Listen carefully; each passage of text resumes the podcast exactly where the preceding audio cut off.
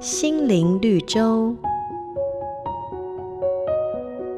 有一个刚出社会的年轻人，只要工作一不顺心，回到家说话的口气就变得很差。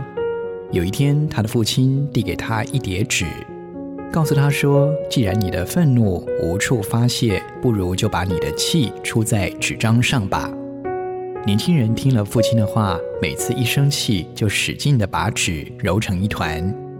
几天之后，父亲对年轻人说：“你的心情既然好了。”就把这些纸恢复原状吧。然而，揉皱的纸怎么复原呢？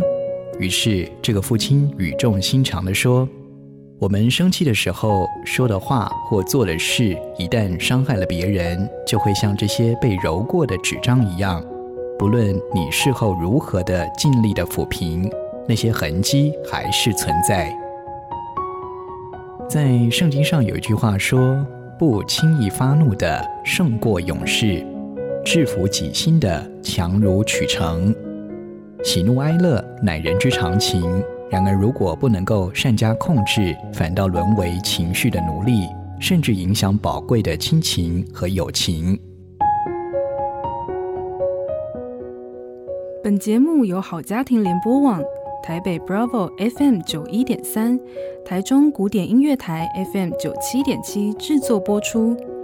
瑞园银楼与您共享丰富心灵的全员之旅。